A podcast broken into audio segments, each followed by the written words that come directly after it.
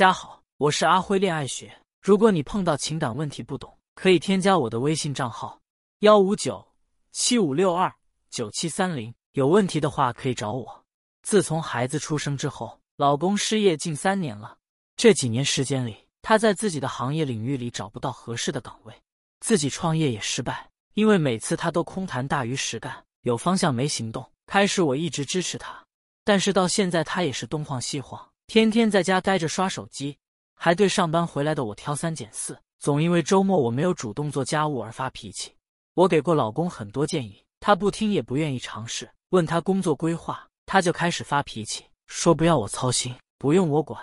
我说过不下去了，他就道德绑架我。可是我并不是嫌弃家里没钱，而是我不能忍受一个大男人在家刷手机无所事事还理所当然的状态。即便他肯出去送外卖，我都会给他的志气点赞。我到底该怎么办？为了孩子，是否就这样一辈子迁就算了？阿辉老师回答：为了孩子迁就，我不知道软饭硬吃的父亲和逆来顺受的母亲能给孩子树立什么样的榜样和三观。你老公本就不是创业的料，还眼高手低，大钱赚不来，小钱不稀罕。就像你说的，他出去送外卖，你都会赞他有志气，可是他偏不，他就要窝在家里刷手机，还对你颐指气使。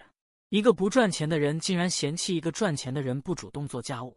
如果那些辛勤劳动的家庭主妇们有你老公这一半的底气，他们都不至于天天受气。更要命的是，你老公还道德绑架你。你说你接受不了他这样日子没法过，他就把嫌贫爱富的帽子给你扣脑袋上，指责你作为一个女人跟自己男人共苦。这波操作也真是双标。他怎么不说他作为一个男人太废柴呢？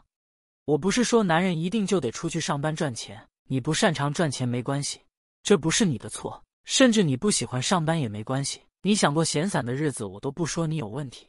但问题是你都不往家庭中贡献其他价值吗？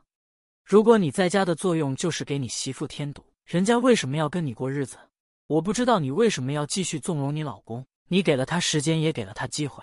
三年，三年是一段不短的时间。三年不一定能让一个人从贫穷到富有，但四年足够让一个人成长。突破过去的自己是一种成长，认识到自己的局限性，承认自己是个普通人也是一种成长。但你老公从哪个角度讲都没成长。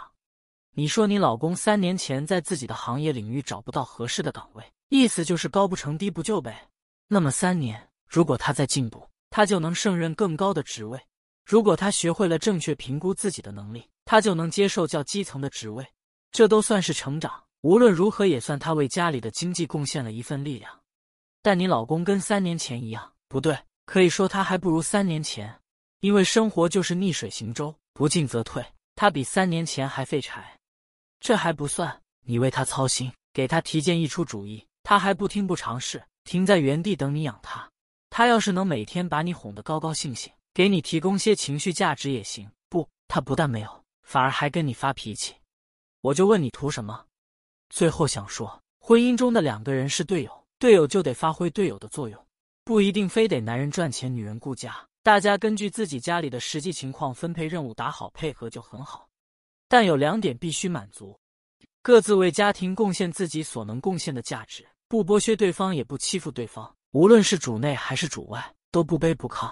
二，不是对方的付出为理所当然，时刻怀着珍惜、尊重、感恩的心。夫妻俩有任何一方没有做到这两点，这场婚姻就不会好过。